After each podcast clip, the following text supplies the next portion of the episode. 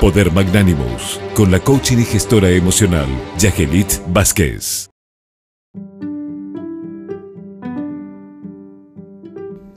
Hola, estimada audiencia del programa Enfoque 360 de la radio 1000 AM. Saludos para ti, estimado amigo, doctor Naén Reyes.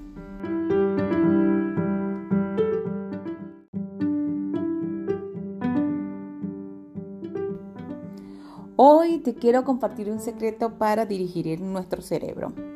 Es utilizar la inteligencia emocional.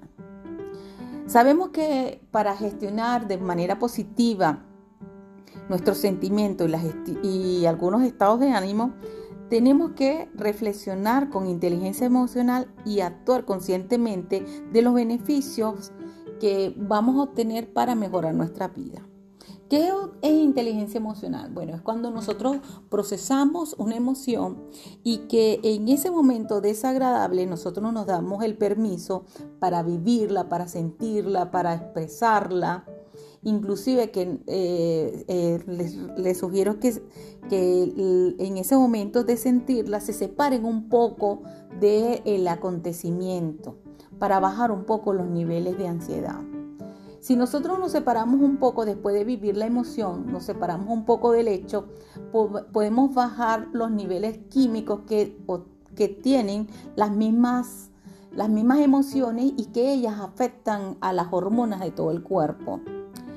Hay que evitar eso porque suben los niveles de, la, hormona del cortisol y eh, impide el buen funcionamiento del cerebro. ¿Qué es lo que tenemos que también hacer? Asumir con responsabilidad ese momento, tomar el control de nuestra vida. Y si es posible, si eso nos afecta mucho, hacer prácticas contemplativas, deporte, algo artístico, escuchar música, hacer algo que nos guste.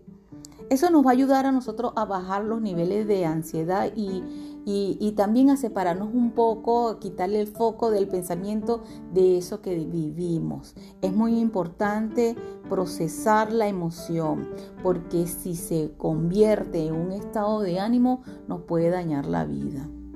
Inclusive que si eh, nosotros no nos enfocamos en ese pensamiento negativo, reiterativo, eh, nos puede causar hasta muerte en las neuronas.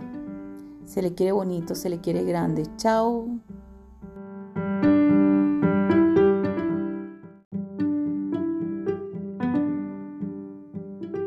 Les invito a seguirme por mis redes sociales en Instagram, arroba Yageli, y suscribirse a mi canal de YouTube, Yageli Escarlet Vázquez Lozada.